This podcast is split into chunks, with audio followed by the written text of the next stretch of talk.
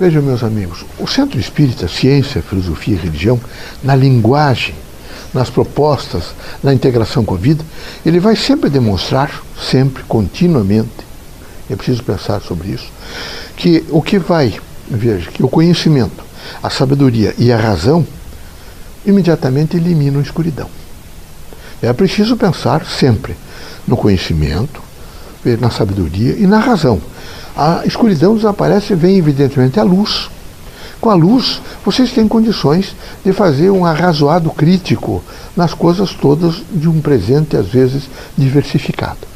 E isto é de extrema importância que cada um proceda assim.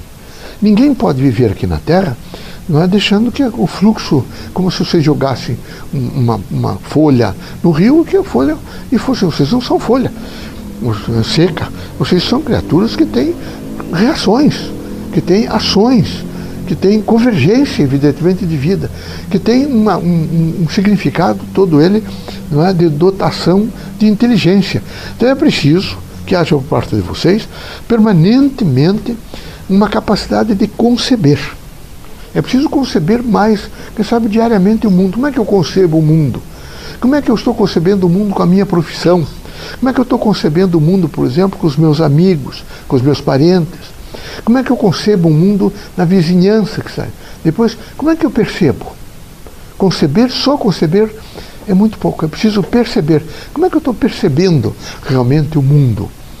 Qual é a minha, minha visão dessa percepção que eu tenho do mundo? Para que vocês levem um pouco desses, dessas, desses insumos à consciência. E na medida que vocês fizerem a consciência, que vocês possam materializá-la da melhor forma possível. O grande significado de viver na Terra são as relações humanas. E é preciso que vocês saibam permanentemente contemporizar as relações humanas.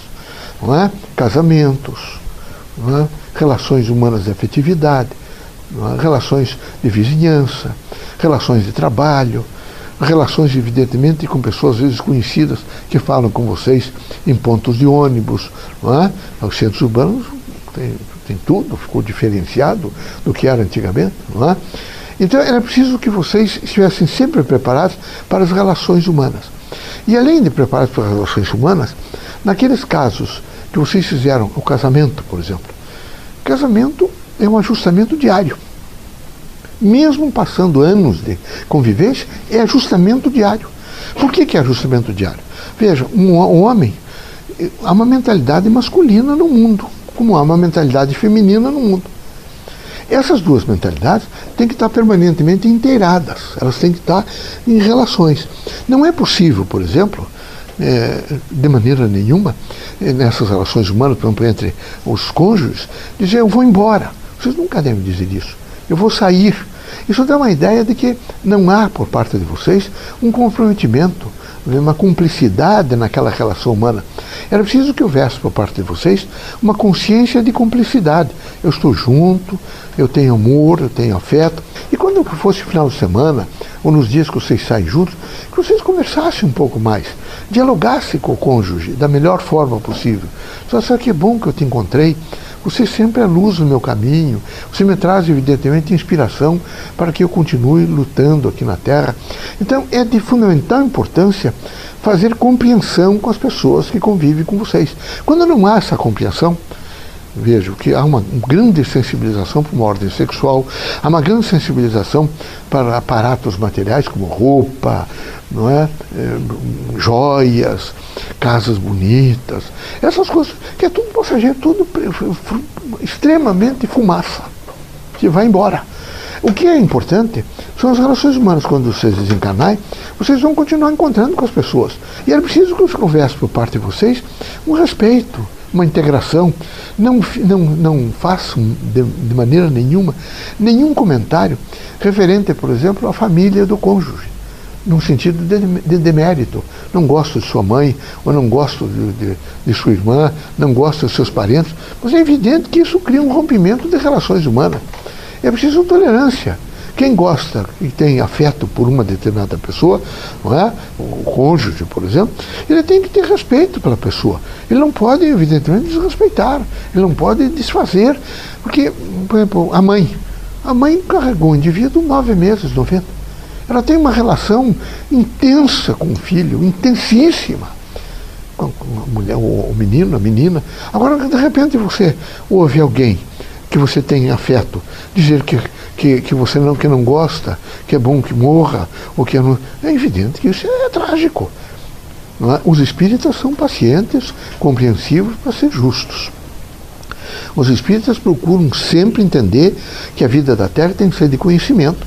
Então, todos os dias eles têm que fazer uma renovação de conhecimento. Aliás, aqui onde vocês estão, como no universo inteiro, o permanente é a mudança. Só é permanente a mudança. As outras coisas todas, vejo, pode até ficar um pouquinho mais a mudança. A mudança é permanente permanente, permanente. Está sempre chamando a atenção, está sempre fazendo com que vocês façam alterações e se modifiquem, se transformem. Então, o que nós queríamos, nós espíritos, ao virmos a Terra, é sensibilizar primeiro um estado de alegria. Não? Eu, quem, vocês pensarem só, é, pessoas, por exemplo, que tiveram, receberam fortunas imensas. Então gastaram com automóveis, com casas, não, é? É, não tiveram um certo apoio cognitivo delas mesmas para fazer economia, de repente ficaram pobres. E aí se desgastam todos os dias, se molestam, se agridem. Não é? Você pensa, nós espíritos estamos preocupados, as universidades são vazias. Uma parte da, da, da, dos empregos do país chamado Brasil passou a receber pessoas, inclusive, sem cursos superiores a não ser em medicina, que é preciso ter. Mas nós, em medicina, odontologia, algumas áreas. Mas nas outras áreas, passou-se a se admitir. E essas pessoas passaram a trabalhar e dizem o seguinte: bom, para que, que eu vou estudar se eu estou trabalhando? E o estudo não é só aquela prontificação para um, uma produção profissional a nível, evidentemente, terceiro grau. É para uma leitura de mundo melhor. Se fosse só para ter uma dimensão técnica de aprender a fazer as coisas no sentido de conhecimento, seria horrível. Não, mas gente, quanto vocês mesmos em medicina, quanto melhoraram como, como pessoa no sentido de ver as outras pessoas, de ver o mundo, de avaliar. Então, é de fundamental importância que as portas da universidade continuem abertas e que as pessoas adentrem os cursos superiores em todos os cursos, aqueles que têm vocação, para fazer o quê? Para fazer a construção desse país, a construção da mentalidade, consequentemente uma construção humana e é uma construção de relações humanas. Não dá para ser diferente. Não dá para ser diferente. É preciso permanentemente ser assim. Há um outro aconselhamento que eu queria fazer a vocês. Às vezes as relações, infelizmente, não dão certo. E quando não dão certo, às vezes fica um filho, tem um filho. Eu queria pedir para vocês que vocês não fossem intransigentes com, os, com, com o cônjuge. Se fosse a mulher, que não fosse intransigente com o homem, o homem fosse intransigente com a mulher. Porque o rio não pode ver o filho. Não, pai e mãe querem ver o filho continuamente. Não pode haver essa intransigência e não se deve, nem pai nem mãe, falar mal para filho. O teu pai não é bom, ou tua mãe não é boa, de maneira nenhuma. Hipótese nenhuma. Sob nenhuma condição eu devo instrumentalizar meu filho ou minha filha no sentido de que os meus, o, o cônjuge, ou aquele que, o ex-marido, a ex-mulher, não são bons. Isso é horrível. Qualquer pessoa de bom senso sabe disso. Então é preciso que vocês todos estejam sempre preparados para fazer a paz, para fazer a harmonia, para ter no lar, evidentemente, uma seara de Cristo. E seara de Cristo é um lugar onde as pessoas dialogam, onde há luz, onde há entendimento, onde há paz, onde há fraternidade, boa vontade, e não continuamente um contraditório maledicente, um contraditório de destruição, um contraditório de, de desonestidade, de mentiras. Então eu proponho a vocês que vocês sejam mais conscientes, responsáveis e solidários entre vocês para uma construção de um mundo melhor. Esse mundo melhor, veja, ele virá através do, do amparo e da contribuição de vocês todos. Todos vocês, nesse momento, são construtores do mundo. Nós espíritos também. Então nós precisamos construir este mundo da melhor forma possível. Em primeiro lugar, com o nosso sentimento. Eu não posso construir um mundo bom se o meu sentimento é mau. Se eu, eu desejo sempre o mal aos outros. Eu tenho que estar construindo um mundo melhor, porque a, que eu, a construção que eu faço é a construção do meu, dos meus sentimentos. Portanto, recomendo a vocês todos um profundo sentido de autoconhecimento. Vocês se autoconheçam e procurem rapidamente se transformar naqueles, naqueles pontos que não há essencialidade do bem em vocês. Tem ódio, tem vingança, tem desajustamento, essas coisas todas são extremamente perniciosas a nível, evidentemente, de equilíbrio não é? espiritual, moral, social. Eu vou repetir a vocês. A doutrina dos Espíritos ensinará sempre a vocês que o conhecimento, a sabedoria e a razão iluminam o indivíduo por inteiro. Se houver a fé, a iluminação será plena. Então é preciso que vocês, todos os dias, façam esse exercício de fé, para se transformar na fé plena no Criador. Olhar para a natureza, olhar para os animais todos. Vejam, por exemplo, o olhar de alguns desses animais, esses domésticos que estão junto com vocês. Como eles traduzem uma mensagem a vocês todos. Isso é fundamental. Quando vocês saem de casa, eu disse esses dias, vou repetir a vocês.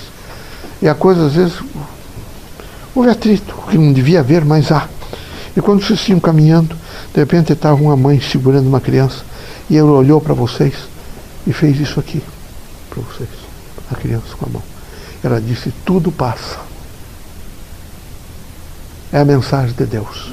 Quem sabe vocês têm olhado para um casal de velhos, trôpegos, cabelos encanecidos, enrugados, não é? com dificuldades até de atravessar a rua, vocês viram um menino, não é? um mocinho, quem sabe, 16, 17 anos, que foi entre os dois, pegou na mão dos dois e o quê? É? Vocês viram a continuidade da vida. O processo, evidentemente, do quê? De construção. Então era preciso que pegasse esses pequenos elementos e colocasse nas pequenas coisas, nas médias coisas e nas grandes coisas da vida de vocês. A prece é o lenitivo contínuo para todas as consequências da vida. Procure romper com vaidade, com orgulho, com ostentação, com ódio, é? com perseguições, com desonestidades, com injustiça. Sejam a pessoa melhor que vocês puderem ser. Procure, na medida do possível, quando as coisas estiverem detonando sobre o interior de vocês, dizer peremptoriamente a vocês: eu tenho um compromisso com a minha consciência de ser o bem.